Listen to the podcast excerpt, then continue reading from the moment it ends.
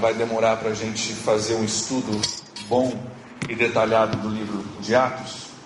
Inclusive, eu, eu pedi que essa semana, que vocês que pudessem, estivessem lendo já um pouquinho do livro de Atos, capítulo 1, capítulo 2. Se você leu, ótimo. Se você não teve a oportunidade de ler, leia essa semana. Nós vamos é, estudar um pouquinho hoje, mas ainda dá tempo de você estar lendo. Seria ótimo durante a semana você poder ler um pouquinho para você já estar se inteirando daquilo que nós vamos estar falando. Então, nós vamos estar fazendo um estudo do livro de Atos. Por que Atos? Por que, que o pastor André escolheu esse livro? Porque Queridos, Atos é a história da igreja. Atos é a história da igreja começando, nascendo com um grupozinho, recebendo de Deus uma visão e um propósito, daí correndo atrás dessa visão e desse propósito. E nós temos falado aqui, nós cremos que nós estamos vivendo uma nova fase como igreja Batista da Ilha. Nós cremos que nós temos um, um recomeço, um novo futuro aí pela frente. Então eu acho que esse livro vai ser muito propício para nós nesse momento, porque nós vamos estudar Quais foram as dificuldades, quais foram as vitórias, quais foram as, as particularidades dessa, desse começo dessa igreja. Então, por isso, nós estamos escolhendo essa, essa, esse livro para nós, nós lermos. Nós vamos estudar esse livro durante as próximas semanas e meses exposicionalmente. O que, significa exposicionalmente? Nós vamos estudar ele de forma detalhada e de forma também sequencial. Tá? Então, nós vamos estudar devagarzinho, sem pressa, detalhadamente e de forma sequencial. Por que, que nós fazemos isso? Dois motivos. Para que a gente possa entender o capítulo 3 à luz do capítulo 1 e 2. Às vezes, quando a gente pega alguns versículos lá do capítulo 6, do capítulo 7, a gente não entende tudo que aconteceu antes. E esse contexto traz uma riqueza para o nosso entendimento da palavra de Deus que às vezes a gente perde. Então nós vamos entender o contexto. Segundo motivo pelo qual nós fazemos isso, segundo motivo pelo qual eu gosto de praticar esse tipo de pregação, que é o seguinte: lá pelo capítulo 4, 5, 6, eu não, não tenho nada em particular em mente, mas eu sei que vai aparecer alguma coisa que eu prefiro não pregar, mas está na Bíblia. Se eu não fizer um estudo assim, o que, que acontece? Eu vou pregar as coisas que eu quero pregar ficar nisso só. Mas tem um monte de coisa na Bíblia que pastor normalmente não prega, se tiver uma opção. Mas quando vocês sabem que, opa, terminamos o capítulo 4, agora, pastor, é o capítulo 5, né? Não tem como pular essas partes. Tá? Então isso nos força, de uma forma saudável e boa, nos força a falar sobre tudo que está ali na Bíblia. Quando é fácil, quando é difícil falar. Acho que isso é muito saudável para nós como igreja. Nós vamos focar durante esse nosso estudo, nós vamos focar na aplicação da palavra de Deus à nossa vida, à nossa vida. Na aplicação, não só no conhecimento, quem escreveu, onde escreveu, por que escreveu, quem que andou, quantos quilômetros andou, não é informação que nós queremos, queremos aplicação. Tem gente que estuda a Bíblia como historiadores, o que, que aconteceu, quem foi, quantos anos viveu, casou com quem, outros que estudam a Bíblia como soldados. Nós temos uma missão e eu preciso descobrir qual é essa missão, como é que eu me encaixo nessa missão. Nós vamos estudar não como historiadores, mas sim como soldados. Tá? Não como o que, que aconteceu no passado, mas, mas o que, que ainda resta fazer e como é que eu posso ajudar. Esse vai ser o nosso posicionamento com relação a esse estudo. E, quando for necessário, nós vamos fazer uma pausa no nosso estudo de Atos e abordar um outro assunto. De repente, nós fazemos uma pausa por um mês e falamos sobre relacionamento, sobre casamento, sobre finanças, seja lá o que for. Nós não vamos estar casados ao livro de Atos, nós temos que seguir quando, quando a igreja estiver passando por alguma coisa que a gente entender, precisamos fazer uma pausa e focar em outra área, nós vamos fazer isso. Terminado isso, nós voltamos para o nosso estudo de Atos. Eu gostaria nessa noite que a gente entendesse algumas coisas, já que nós estamos começando o nosso estudo hoje, vamos entender algumas coisas sobre o livro de Atos. Para a gente entender o livro de Atos, a gente não pode começar em Atos. Nós temos que começar em Mateus capítulo 28. Então vai lá comigo. Mateus capítulo 28. Existe, existem dois versículos, versículos 18, aliás, três, 18, 19 e 20, que são um contexto interessante. Você não pode entender Atos sem entender esses versículos. Esses versículos são chamados de a grande comissão. Por que a grande comissão? Era uma das últimas palavras de Jesus. E Jesus, quando ele estava pronto para ascender ao céu, para subir ao céu, ele falou: Olha, está aqui a tua ordem, está aqui o que eu quero que vocês façam para o resto das suas vidas e para gerações futuras. Chamamos de a grande comissão. Vamos olhar ali, se você tiver com a sua Bíblia aí em mãos, você pode ler, senão nós temos na tela também. Diz assim, a 20, esse é o contexto do livro de Atos. Então Jesus aproximou-se deles e disse: Foi-me dada toda a autoridade nos céus e na terra. Portanto, vão, isso é para nós, vão e façam discípulos de todas as nações, batizando-os em nome do Pai e do Filho e do Espírito Santo. Versículo 20. Ensinando-os a obedecer a tudo que eu ordenei a vocês, e eu estarei sempre com vocês até o fim dos tempos. Essa grande comissão. Atos, queridos, é importante a gente ler isso porque Atos é a, é a realização, é o cumprimento inicial, pelo menos, da grande comissão. É o começo de seguidores de Jesus Cristo pegando essas palavras e dizendo: agora nós vamos viver isso, nós vamos correr atrás disso. Então, Atos é, é, é a realização inicial dessa grande comissão. E Atos é a nossa história também. Atos é a sua história, é a minha história. Nós somos parte dessa história como igreja de Cristo aqui, como igreja de Cristo universal que se reúne por todo mundo. Nós somos parte dessa história. Então, à medida que nós lemos e estudamos aqui nos próximos domingos juntos, eu quero pedir que você se insira na história como participante, tá? Não como uma pessoa que está observando algo, mas nós fazemos parte dessa história. Nós estamos aqui hoje porque alguma pessoa há muitos anos atrás obedeceu a grande comissão veio ao Brasil, veio a São Francisco, enfim, estamos aqui hoje por causa disso. E nós temos a obrigação de agora continuar isso para geração, gerações que estão por vir ainda. Então, eu creio que nosso estudo desse livro vai nos desafiar algumas coisas, vai nos encorajar e vai nos ajudar a entender que nós fazemos parte dessa história aqui em São Francisco. Nós somos chamados para responder essa grande comissão aqui em São Francisco. Então, nessa noite eu quero tirar dois, extrair duas lições para nós desse texto, nós vamos olhar os primeiros 11 versículos de Atos capítulo 1. Olha comigo, se tiver a sua Bíblia, abre lá. Se não tiver também, nós vamos colocar aqui na tela. Atos capítulo 1, versículo de 1 a 11. Vamos ver se aí. Atos 1, versículos de 1 a 11. É a parte que nós vamos olhar nessa noite. Diz ali: Prezado Teófilo no primeiro livro que escrevi, contei tudo o que Jesus fez e ensinou desde o começo do seu trabalho, até o dia em que ele foi levado para o céu. Antes de ir para o céu, ele deu ordens pelo poder do Espírito Santo aos homens que ele havia escolhido como apóstolos. Depois da sua morte, Jesus apareceu a eles de muitas maneiras durante 40 dias, provando sem deixar dúvida nenhuma que ele estava vivo. Os apóstolos viram Jesus e ele conversava com eles a respeito do reino de Deus. Um dia, quando ele estava com os apóstolos, Jesus deu esta ordem: Fiquem em Jerusalém e esperem até que o Pai lhes dê o que prometeu, conforme eu disse a vocês. Versículo 5: Pois de fato João batizou com água, mas daqui a poucos dias vocês serão batizados com o Espírito Santo. Certa vez os apóstolos estavam reunidos com Jesus, então lhe perguntaram: é agora que o Senhor vai devolver o reino para o povo de Israel? Jesus respondeu: Não cabe a vocês saber a ocasião ou o dia que o Pai marcou com a sua própria autoridade. Porém, quando o Espírito Santo descer sobre vocês, vocês receberão poder e serão minhas testemunhas em Jerusalém, toda a Judéia e Samaria e até nos lugares mais distantes da terra. Versículo 9. Depois de ter dito isso, Jesus foi levado para o céu diante deles. Então uma nuvem o cobriu e eles não puderam vê-lo mais. Eles ainda estavam ah, olhando firme para o céu enquanto Jesus subia, quando dois homens vestidos de branco, eram anjos, apareceram perto deles e disseram: Homens da Galiléia, por que vocês estão aí olhando para o céu? Jesus, esse Jesus que estava com vocês e que foi levado para o céu, voltará do mesmo modo que vocês o viram subir. Primeiros 11 versículos do livro de Atos é o nosso texto para essa noite. No comecinho, no primeiro versículo, você vê ali as primeiras duas palavras do livro, prezado Teófilo.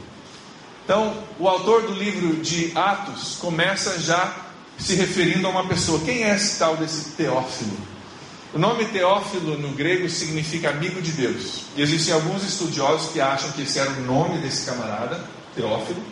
Outros acham que ele tinha outro nome, mas o autor de Atos se referia a ele como amigo de Deus, era uma característica dele, uma pessoa que amava Deus, era amigo de Deus, não queria que seu nome fosse revelado, então chamavam ele simplesmente de amigo de Deus ou de Teófilo.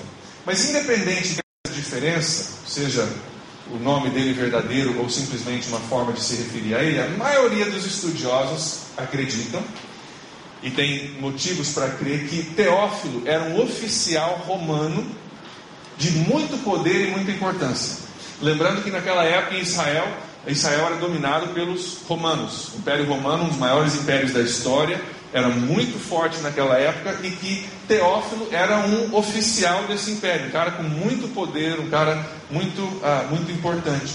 E esse Teófilo se converteu ao cristianismo. Está aqui um romano Está aqui uma pessoa que normalmente seria bem contrária ao cristianismo, seria bem contrário à religião ali do povo de Israel, mas ele se converteu ao cristianismo. E por que, que o nome dele consta ali no primeiro versículo de Atos? Porque a maioria dos estudiosos creem que ele pagou para que o livro de Atos fosse escrito. Agora, não é que ele pagou o que você pensa, a gente paga o cara para fazer um negócio, não é isso, tá? o que, que é? É uma pessoa que tinha muito dinheiro, e tinha muito interesse na pessoa de Jesus Cristo, que Jesus Cristo fez, o que ele falou, o que aconteceu, tinha muito interesse na história do desenvolvimento da igreja, e era comum naquela época pessoas que tinham recursos financeiros pagar para que fosse feito um estudo e que esse estudo fosse escrito para que tivesse ali uma, uma, uma lembrança dessa realidade. Era muito, muito comum isso na época. Então essa prática era comum. Por que, que o autor teria sido escolhido por Teófilo para fazer isso? O autor do livro de Atos é Lucas. Lucas é o autor do livro de Atos. Lucas, a palavra diz que era por profissão médico. Então o que acontece? Por profissão, um cara muito metódico, um cara estudioso, um cara que gostava de fatos concretos, um cara de certa de forma, uma mente bem científica e era ao mesmo tempo um companheiro de Paulo, era um companheiro dos apóstolos. Então, era para fazer um estudo, era a pessoa perfeita para entrevistar pessoas, para resolver quais, quais eram os fatos, quem pode provar, e como é que eu pego esses fatos e coloco num livro para esse prezado Teófilo ao qual ele se, ele se refere.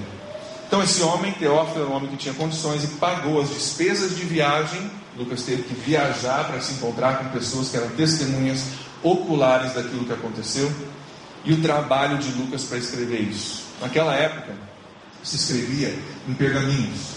É, algumas vezes nem, nem pergaminho não era ainda. Mas naquela época se escrevia em pergaminhos. Hoje a gente pensa, não, o cara tinha um laptop, ele viajava numa boa. Né? Provavelmente Lucas tinha pessoas pagas por Teófilo só para carregar os pergaminhos dele. Ele tinha que escrever tudo isso que foi escrito, essas conversas, entrevistas, claro, debaixo da inspiração do Espírito Santo, mas tinha pessoas viajando com ele. Tinha, tinha que pegar viagens de barco, conversar com pessoas, ficar hospedado na casa de pessoas, e Teófilo era o que bancou isso. Então, graças a Deus pela generosidade desse homem Teófilo, que nos deu esses dois livros da Bíblia, Lucas e Atos. O livro de Lucas, escrito por Lucas, Atos também escrito por Lucas. E, na realidade, esses dois livros que são separados na nossa Bíblia, nos, nos manuscritos originais, são um livro, duas partes do mesmo livro. Nós separamos eles como dois livros, mas eram um livro escrito pelo mesmo autor, para a mesma pessoa, e nós temos benefício de ler isso hoje. Então, diz ali Teófilo, no primeiro livro que eu escrevi, contei tudo que Jesus fez e ensinou, desde o começo do seu trabalho até o dia em que ele foi levado para o céu, versículos 1 e 2. Esse primeiro livro que ele se refere é o livro de Lucas. E o livro de Lucas conta sobre Jesus, tudo que ele fez e tudo que ele ensinou. É o Evangelho de Lucas. Atos é a continuação do Evangelho de Lucas. Inclusive, é, como eu falei, os livros não são separados dos manuscritos originais. O primeiro livro de Lucas relata tudo que Jesus fez de Atos relata os acontecimentos da igreja depois que Jesus subiu ao céu. No versículo 3, dá uma olhadinha lá comigo. Versículo 3. Lucas começa estabelecendo algumas coisas que são muito importantes para nós. Ele estabelece aqui com relação algumas coisas com relação à ressurreição de Cristo. Olha o que ele diz. Depois da sua morte, versículo 3, Jesus apareceu a eles de muitas maneiras. Olha as palavras que ele escolhe: de muitas maneiras, durante 40 dias, provando sem deixar dúvida nenhuma que ele estava vivo.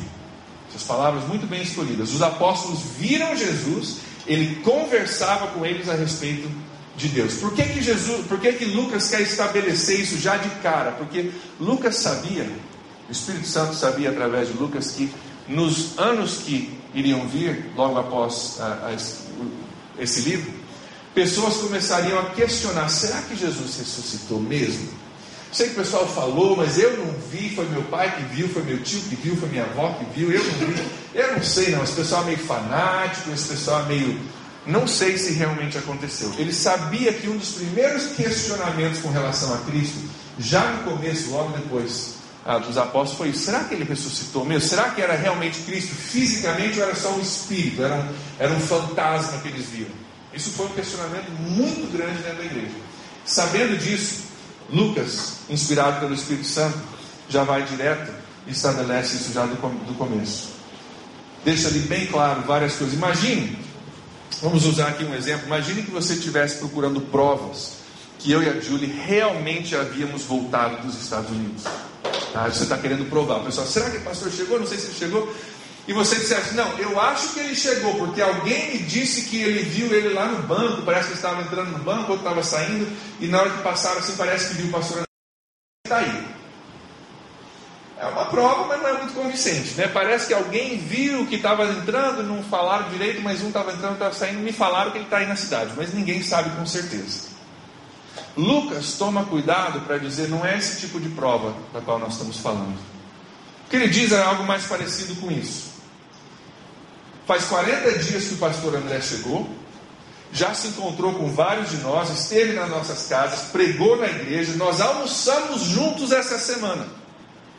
Outro tipo de prova, né? outro tipo de realidade. Aí você poderia dizer, como Lucas diz ali no versículo 3, que sem dúvida nenhuma o pastor André chegou dos Estados Unidos, porque a gente almoçou com ele, ele pregou na igreja, já esteve na casa de vários de nós, está aqui já há 40 dias. É esse o tipo de prova que Lucas está deixando claro aqui, como médico, como estudioso. Escuta, nós estivemos juntos, já apareceu para vários de nós, inclusive a Bíblia relata que Jesus fez um café da manhã na praia com Pedro e outros discípulos. Então ele comeu junto com eles. Uma prova muito forte, muito física da presença de Jesus Cristo. Então ele já estabelece isso já de cara, porque ele quer deixar bem claro que não é só de ouvir falar, mas existem provas concretas que ele ressuscitou e provas espalhadas por uma quantia razoável de tempo. Olha o versículo 4. Um dia, quando estava com os apóstolos, Jesus deu essa ordem: Fiquem em Jerusalém e esperem até que o Pai lhes dê o que prometeu, conforme eu disse a vocês. Pois de fato, João batizou com água, mas daqui a poucos dias vocês serão batizados com o Espírito Santo. No versículo 4 ele fala sobre Jesus dizendo: Fiquem em Jerusalém. Tem uma promessa que vocês precisam receber e vocês precisam ficar para isso. Interessante essas palavras. Ele, existe, ele diz que existe uma promessa que vem do Pai, através de Jesus, que é realizada pelo Espírito Santo. A promessa do Pai, Jesus está falando sobre essa promessa, e a promessa é o Espírito Santo. Toda a trindade está envolvida nessa promessa, nesse momento, nessa realidade da qual Jesus está falando. Ele fala que haveria um novo batismo, diz ali no versículo 5. Um novo batismo seriam batizados com o Espírito Santo. Todos eles aqui já haviam sido batizados com água, mas haveria um novo batismo com o Espírito Santo. Nas próximas semanas nós vamos estar estudando muito sobre o Espírito Santo e você vai ter a oportunidade de entender quem ele é, qual é o propósito do Espírito Santo e de buscar o Espírito Santo na sua vida. Mas hoje eu quero focar nas primeiras palavras do versículo 4. Olha ali, as primeiras palavras do versículo 4. Jesus diz o seguinte: Fiquem em Jerusalém e esperem até que o Pai lhes dê o que prometeu. Eu quero focar nessas palavras porque, para mim, essas palavras não fazem sentido. Se eu fosse responsável pela evangelização global, graças a Deus eu não sou, mas se fosse eu, eu diria: por que ficar e por que esperar? Esses apóstolos pelos eh, quais Jesus estava falando já haviam sido preparados por Jesus, haviam vivido com Jesus por três anos. Os milagres que a gente lê na Bíblia, eles tinham visto testemunhas oculares. Pensa comigo, eles foram ensinados a palavra de Deus pelo autor da palavra de Deus. Aquele que João capítulo 1 diz que é a palavra, ensinou eles a palavra. Houve até um momento de treinamento, se você, eh, de repente você vai lembrar, que teve um momento onde Jesus mandou alguns discípulos, alguns apóstolos, talvez alguns desses doze estavam ali no meio, de dois em dois, foram 70 deles, foram de dois em dois pregando, evangelizando, curando, fazendo trabalho. Era um mini treinamento. Daqui a pouco eu vou mandar vocês para o mundo. Antes de eu mandar vocês para o mundo, deixa eu mandar vocês aqui para a redondeza. Vai lá, faz o teu trabalho, volta e me diz como é que foi. Então, passaram três anos com Jesus. Não era só assim, aulas com Jesus, era vivendo com Jesus, comendo com Jesus, dormindo ali onde ele dormia, pregando junto com ele, vendo ele multiplicar os, os pães. Três anos intensos. Preparação, mini treinamento. Tudo está pronto. Em Mateus capítulo 28 ele diz: Agora vão, façam discípulos, batizem, ensinem, façam essa grande comissão, mas agora vem essas palavras: fiquem e esperem. Para mim não faz sentido nenhum. Estavam preparados, altamente treinados. E Jesus diz para eles: fiquem e esperem. Por quê? Porque antes de vocês irem, vocês precisam de algo especial de Deus. Antes de vocês irem, vocês precisam de algo mais. Fiquem e esperem, porque vocês precisam que algo, que Deus faça algo sobrenatural no seu coração. E a primeira lição para nós nessa noite é essa. Antes de nós fazermos algo para Deus, Deus precisa fazer algo em nós. Essa é a primeira lição para nós. Antes de você poder fazer algo para Deus, Deus precisa fazer algo em seu coração. Deus precisa fazer algo no meu coração. Sabendo disso, Jesus disse: sim, vocês são totalmente treinados, já viram, a informação está maravilhosa, mas espera. Deus precisa fazer algo em você antes de você começar a fazer algo para Ele. Muitos de nós queremos fazer grandes coisas para Deus, né? nós queremos ser usados, queremos fazer uma diferença, tudo isso é bom, mas nós não estamos prontos para fazer isso até que Deus faça algo em nós. Isso é importantíssimo. Tudo que tem valor, querido, tudo que, tudo que tem valor eterno começa em Deus. A gente pode dizer, não, eu vou abrir uma ONG, eu vou fazer não sei o que, tem uma necessidade aqui em São Francisco e eu sei que eu posso e eu vou fazer. Querido, se Deus não te enviou, se Deus não te capacitou, se Deus não te chamou, se Deus não fez algo em você, antes de você fazer algo para Deus, não vai durar para a eternidade. Você pode fazer, pode ajudar algumas pessoas, mas aquele impacto sobrenatural que dura para a eternidade não acontece sem iniciar em Deus. Quem chama é Deus, quem capacita é Deus. Quem coloca desejos no coração é Deus. Quem age de forma sobrenatural quando nós obedecemos é Deus. Tudo tem que começar em Deus. Eu me lembro de um pastor que eu vi há muitos anos atrás, o filho dele tinha formado no seminário. Então ele era pastor de várias igrejas, era um líder da denominação, e o filho dele tinha formado. E o filho dele chegou para ele e falou: Pai, estou pronto, estou pronto. Pronto para quê, filho? Estou pronto, cara. Eu, eu, eu formei, agora estou pronto para pegar a minha primeira igreja. Como assim você está pronto? Não, formei, pai. Você estava lá sábado à noite na formatura, fiz quatro anos de seminário, estou pronto, me dá uma igreja. E esse pai muito sábio falou que filho, você não está pronto. Você, tá, você fez aulas maravilhosas, tudo isso é bom. Toda a sua parte acadêmica, o seu conhecimento da Bíblia é muito bom, isso é maravilhoso. Mas você não está pronto ainda. Existem algumas coisas que Deus precisa fazer em você antes que você possa fazer algumas coisas para Deus. Antes de você liderar uma igreja, antes de você fazer isso, Deus ainda precisa fazer algumas coisas no seu coração. Queridos, essa realidade não é só para ele, não é só para alguns de nós, é para todos nós. Se você olhar para os nossos heróis da fé na Bíblia, todos eles passaram por isso. Pensa comigo por um minuto. Moisés. Quantos anos no deserto ele passou? 40 anos no deserto, sendo refinado por Deus. Na realidade, outra parte vem atrás, conhecendo a geografia do deserto para depois poder levar o pessoal pelo deserto. Uma parte bem mas Moisés, José do Egito, quantos anos na cadeia? Quantos anos na prisão se mantendo fiel? Davi, dizem os estudiosos que ele correu de Saul por 13 anos. 13 anos. Tudo preparação de Deus. Deus fazendo algo no coração dele para que ele daí pudesse ser o maior rei de Israel até hoje. Os discípulos, mesma coisa. Nós, hoje, mesma coisa. Antes de você poder fazer algo para Deus, Deus tem que fazer algo em você. É sábio esperar até que você esteja totalmente pronto. É sábio esperar até que Deus diga: Não, agora é o momento, você está pronto. Continuando no versículo 6, vamos olhar. Versículo 6: Os apóstolos estavam reunidos com Jesus. E então lhe perguntaram: É agora que o Senhor vai devolver o reino para o povo de Israel? Os discípulos achavam que o propósito de Jesus era tirar os romanos de Israel e devolver o reinado ao povo de Israel. Eles achavam que Jesus vinha como rei de uma forma humana, ele vai mandar os romanos de volta lá para a Itália e vai, vai reestabelecer o reino de Israel, a teocracia de Israel, onde, onde existia um rei, mas eles louvavam a Deus. Eles achavam que o propósito dele era reestabelecer Israel como um povo independente. Eles perguntam para Jesus: é agora? Você ressuscitou, agora está tudo pronto, né? Vamos lá, vamos botar esses caras para fora e vamos estabelecer o nosso reino. E olha o que Jesus diz para eles no versículo 7. Eles buscavam um poder, os apóstolos buscavam um poder que era um poder político, econômico, social.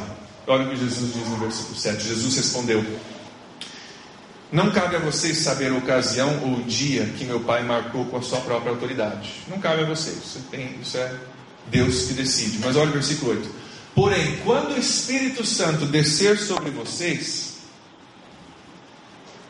vocês receberão poder e serão minhas testemunhas em Jerusalém, em toda a Judéia e Samaria e até nos lugares mais distantes da terra. Jesus responde: Não cabe a vocês saber quando que o meu reino aqui na terra vai ser estabelecido. Mas vocês querem poder? Vocês estão atrás de poder, vocês estão atrás de poder político, econômico, social. Mas vocês querem poder? Tem um outro poder que eu tenho para te oferecer. Mas não é o poder que você está pensando. Vocês querem poder? Vocês vão receber poder. Vai acontecer. Quando o Espírito Santo vier sobre você, você vai receber poder. Para quê? Para reinar comigo? Não, para ser minha testemunha. Vocês querem poder, vocês vão receber, mas não é o tipo de poder que vocês estão pensando. Vocês estão pensando discípulos com uma mente muito limitada, e às vezes nós somos como os discípulos. Eles pensavam no reino de Jesus que ia durar aqueles anos enquanto Jesus estivesse aqui na terra. Jesus estava estabelecendo um reino eterno. E a cabecinha deles, não, Jesus, quando que você vai reinar? Quando que você vai minha preocupação não é com os romanos. O império romano vai vir, vai cair, vai subir outro império, vai vir, vai cair, outro império vai vir, vai cair, assim por diante. E o meu reino vai durar por toda a eternidade. Jesus estava falando de outro poder. Eles buscavam num reino ali só para o povo de Israel, o paísinho onde eles moravam. Aliás, país que você sai do sul e vai para o norte num dia. Você sai de carro de sul para o norte num dia. País muito pequeno comparado com o nosso hoje. Naquele paísinho ali onde eles moravam, eles estavam buscando um reino para eles. Jesus estava buscando um reino para todo mundo. Quando você vai estabelecer Israel? Minha preocupação não é só Israel, eu estou falando do mundo todo. Jerusalém, Judéia, até os confins da terra. Eles buscavam poder, poder político, econômico e social. E Jesus estava falando de um poder espiritual que vai muito além, que extrapola esses outros tipos de poder. Jesus tinha outra coisa em mente. Versículo 8 diz: Vocês receberão poder e serão minhas testemunhas em Jerusalém, toda a Judéia e Samaria, até nos lugares mais distantes da terra. Então, a segunda lição para nós essa noite, primeira, é que nós não podemos fazer nada para Deus antes que Ele faça algo em nós. A segunda é essa: o poder que Jesus quer nos dar é para fins eternos. Jesus quer nos dar um poder, sim, mas é para fins eternos, é para outros fins do que aquilo que nós pensamos hoje. Queridos, no Brasil existe um desequilíbrio muito grande com relação a isso. Vamos falar sobre isso um pouquinho.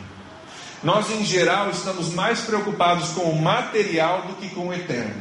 Não é verdade? Às vezes até eu, vamos admitir. Essa uh, existe tanta busca de Deus para cura, para um emprego melhor, para uma casa melhor, para um carro melhor, e sabendo disso, algumas igrejas pregam esse tipo de evangelho para satisfazer esse desejo dentro de nós. Eu não falo isso para criticar outras igrejas, eu falo isso para a gente abrir o olho. Não estou me exaltando, não estamos nos exaltando como melhor, mas nós precisamos falar da verdade. Ah, como uma pessoa que passou 14 anos fora do Brasil e agora está voltando, me assusta isso. Vocês estão acostumados, eu não estou. Me assusta isso.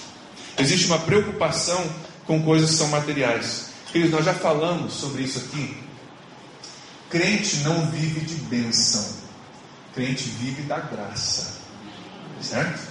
Existe muita gente por aí, infelizmente, eles foram ensinados dessa forma: que eu vou buscar minha bênção hoje lá na PIB. Daí, segunda-feira tem culto no Senhor e eu vou buscar minha bênção lá. E de bênção em bênção eu vou vivendo, querido. Isso não é cristianismo, isso não é discipulado, isso não é seguir Jesus. Infelizmente, às vezes não sabem nada diferente. Crente vive da graça de Deus, não de bênção em bênção, Porque o que vai acontecer? Você recebe um diagnóstico como o pai da Júlia recebeu, e você vive de bênção em bênção, e agora? O que aconteceu com a tua fé? Poxa Deus, você me abandonou, câncer pancreático, não tenho o que fazer, três meses de vida, vai acabar minha vida, tenho 67 anos, tenho um filho ainda por casar, uma outra filha que acabou de casar, descobri na semana do casamento. Deus fala, é. Se a gente vive de bênção em bênção, a nossa fé desmorona. Quando você vive de graça, você pode dizer, louvado seja Deus, estou aqui, vivi para Ele, se Ele me levar, amém, é lucro. Inclusive ele falou, André, se eu pudesse voltar à minha vida pré-câncer, Simplesmente ir lá na minha clínica, operar como médico, viver a minha vida um dia para a clínica, voltar para casa. Eu não voltaria atrás. Porque isso me aproximou de Deus, me fez reavaliar a minha vida de uma forma poderosa. Se eu pudesse reverter a situação, não reverteria. Por causa do que está causando no meu coração. Crente vive pela graça. É a graça que nos dá paz numa situação como essa. É a graça que te dá poder para você passar por uma situação difícil. É a graça que te dá, às vezes, no meio de uma dificuldade, o que, que, Deus falou para Paulo? Minha graça te basta. Você está com uma dificuldade? Beleza. É a minha graça que vai te bastar. Não vou tirar a dificuldade da sua vida necessariamente, vou usá-la na sua vida, mas vou te dar graça para você perseverar. Crente vive pela graça. Nós vivemos pela graça. Esse equilíbrio, aliás, desequilíbrio, do qual nós falamos, não é só nosso. Os discípulos já sofriam dessa enfermidade naquela época. E através dessas palavras de Jesus, eu acho que nós podemos aprender que o poder que Jesus quer nos dar é para fins eternos e não para fins terrenos, materiais. Os discípulos buscavam uma bênção material que ia dar a eles fama, poder, talvez um pouco de dinheiro. Ali naquela regiãozinha de Jerusalém, Jesus queria que eles tivessem um poder sobrenatural que mudaria a história da humanidade. Olha a diferença. Senhor Jesus, quando é que o Senhor vai reinar? Porque nós sabemos que nós vamos reinar contigo. Jesus está dizendo, cara, você está tá olhando aqui Jerusalém, Israel, um reinado aqui contra os romanos. Eu estou querendo te dar um poder espiritual que vai fazer com que dois mil anos depois, pessoas em São Francisco do Sul, Brasil, que você nem sabia naquela época que existe, estejam lendo sobre a história da sua vida. Porque você foi usado por Deus para transformar o mundo. É isso que Jesus estava atrás. E os discípulos sofriam dessa mesma enfermidade que às vezes a gente sofre. Então, cuidado com as coisas que você busca de Deus. Tenhamos cuidado. Será que eu e você estamos mais preocupados em ter um carro melhor quando Deus quer nos usar de uma forma sobrenatural? Às vezes o nosso sonho é, oh Deus, aquele carro que passa, você sabe que é um sonho. Deus está dizendo, não, carro, beleza, mas eu quero te usar de uma forma sobrenatural. Eu tenho outro poder que eu quero te usar. Você está interessado nesse poder ou é só naquele.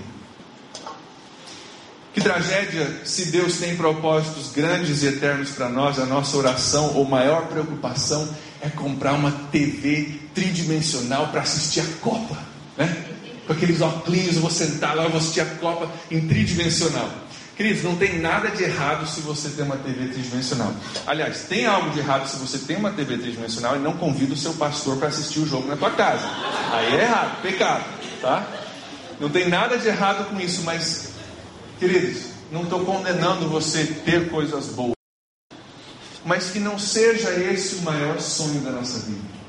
Que não seja uma televisão em 3D para assistir a Copa. A minha maior oração, oh Deus, um dia eu quero. Que a nossa oração seja, oh Deus, um dia eu quero ser usado de uma forma radical, sobrenatural, na cidade de São Francisco. Quando passar a Copa, aquela televisão já derreter, já apodrecer, ainda vai ter vidas transformadas por causa do que o Senhor fez através da minha vida. Que essa seja a nossa oração. Deus tem propósitos muito maiores para mim e para você do que às vezes a gente sonha ou imagina. Deus tem poder para nós, sim. Nós vamos discutir esse poder do Espírito Santo em detalhe no domingo que vem. Nós vamos olhar detalhadamente o que é essa palavra poder do versículo. Vocês vão receber poder. Às vezes nós temos, você fala essa palavra, tem impressões diferentes, experiências diferentes em volta dessa palavra poder. Nós vamos falar biblicamente o que é esse poder, como que ele funciona, por que, que ele funciona, para que a gente possa entender isso. Mas para hoje, que nós possamos entender que o poder que Jesus nos dá é para fins eternos, é para nossa missão aqui na terra poder que Jesus quer te dar através do Espírito Santo é para sua para você cumprir a sua missão aqui na terra, para nós cumprirmos a nossa missão aqui na terra. E nós temos uma missão de evangelizar, de ser testemunhas pelo poder do Espírito Santo. Olha o versículo 9 até o versículo 11 diz assim: Depois de ter dito isso, Jesus Foi levado para o céu diante deles, então uma nuvem o cobriu e eles não puderam vê-lo mais. Eles ainda estavam olhando firme para o céu enquanto Jesus subia, quando dois homens vestidos de branco, eram anjos, apareceram perto deles e disseram: Homens da Galiléia, por que vocês estão aí olhando para o céu? Esse Jesus que estava com vocês e que foi levado para o céu voltará do mesmo modo que vocês o viram subir. Logo depois dessas palavras que nós estudamos, Jesus sobe ao céu. E os anjos dizem aí que esse Jesus que subiu ao céu vai voltar. É por isso que nós temos uma missão. É por isso que o Espírito Santo quer vir com poder sobre a sua vida, para que você seja testemunha disso. Preparando seus colegas, os alunos que estudam contigo, seu bairro, seu vizinho, essa cidade, para esse dia em que Jesus vai voltar. Nas semanas seguintes, nós vamos ver como é que nós podemos cumprir esse propósito de Deus na nossa vida. Nós vamos continuar estudando o desenvolvimento da igreja. Nós vamos ver a transformação que o Espírito Santo faz na vida desses homens. Mas por hoje eu quero encerrar o nosso tempo juntos, voltando a nossa atenção a essas duas verdades que nós podemos aplicar às nossas vidas desses primeiros 11 versículos. Primeiro, que antes de fazer algo para Jesus, Jesus precisa fazer algo no nosso coração. Jesus precisa nos preparar. E segundo, que o poder que Jesus tem para nós, ele tem mesmo. Não é para você dizer que tem poder, não é para você mostrar, não é para você se vangloriar, é para nós cumprirmos a nossa missão como discípulos de Jesus. Então eu quero perguntar nessa noite, pedir que você feche seus olhos, fazer algumas perguntas para a gente avaliar o nosso coração. Quais têm sido as suas prioridades hoje em dia? Quais têm sido as suas prioridades? Quais têm, quais têm sido as minhas prioridades? Eu confesso que as minhas prioridades muitas vezes são bem aquém daquilo que Deus quer para mim. Eu me preocupo um monte com coisas que não vão durar. Então, quais têm sido as suas prioridades, seus sonhos? Você tem sonhado sonhos eternos e sobrenaturais ou será que os seus sonhos são só limitados ao natural? Eles não tem nada de errado você sonhar com uma, uma casa melhor, um carro melhor, não tem nada de errado. Deus é teu Pai celestial, Ele te ama, se preocupa contigo, Ele quer te abençoar. Mas se o nosso sonho termina aí, então a nossa visão é bem limitada. Bem limitada. E quando nós buscamos o poder de Deus só para as coisas que nós queremos, Senhor, vem com o teu poder e me dá um carro novo, Jesus não está muito interessado. Mas quando a gente busca o poder de Deus, não de forma egoísta, mas para que a gente possa abençoar os outros, quando a gente busca o poder de Deus nas nossas vidas para que nós possamos realizar coisas que valem para a eternidade, aí Deus começa a se interessar no negócio. Opa! Aí tem alguém que quer usar para abençoar, aí tem alguém que quer usar para evangelizar, aí tem alguém que quer usar para influenciar São Francisco. Não é só para ele, é para os outros. Agora eu estou interessado, agora eu estou escutando. Como é que está o seu coração? Como é que está o meu coração com relação a isso? No seu coração, será que está faltando Deus fazer alguma coisa em você antes que você esteja pronto para fazer alguma coisa por Ele? Se você quer ser usado por Deus, você precisa uma obra de Deus no seu coração. E eu diria que quanto maior for a obra de Deus para você realizar, maior tem que ser a obra de Deus no seu coração. Se você sente que de repente você está aí esperando para realizar alguma coisa para Deus e só Deus só opera no seu coração e nunca chega aquele dia de Deus te liberar. Se Deus está operando muita coisa no seu coração, é porque provavelmente tem muita coisa para você fazer. Deixa Ele operar. Deixa Ele operar. Não tenha pressa. Não tenha pressa. Quando a gente acha que estava tudo pronto, por que não sair agora? Nós temos a grande comissão, fomos preparados, agora vamos. Deus diz: não, espera. Espera até que tudo esteja pronto no seu coração, porque tem um poder que vai vir sobre a sua vida que vai fazer de você muito mais eficaz. Muito mais eficaz. No domingo que vem nós vamos falar sobre o poder do Espírito Santo entender. Mas nessa noite eu quero pedir que a gente ore junto. Para pedir que Deus faça uma obra preparatória nos nossos corações. Nós vamos falar sobre o Espírito Santo, qual é esse poder biblicamente. Mas eu creio que essa semana Deus quer preparar a nossa igreja. Ele quer que nós esperemos pelo Espírito Santo, que nós estejamos buscando, assim como os apóstolos esperaram. Foram dez dias desde o momento em que Jesus falou isso até a vinda de Pentecostes. Dez dias eles buscavam, oravam, se reuniam, esperando a promessa de Deus. Eu creio que Deus quer a mesma coisa para nós, que nós estejamos nos preparando, buscando ansiosamente essa presença do Espírito Santo na nossa vida. Então, vamos orar, pedir que Deus faça uma obra preparatória nos nossos corações durante essa semana, pedir que Ele nos prepare assim como preparou os seus discípulos há dois mil, dois mil anos atrás. Pai, nessa noite nós te agradecemos pela tua palavra. Te agradecemos, ó Deus, porque ela nos coloca no nosso lugar,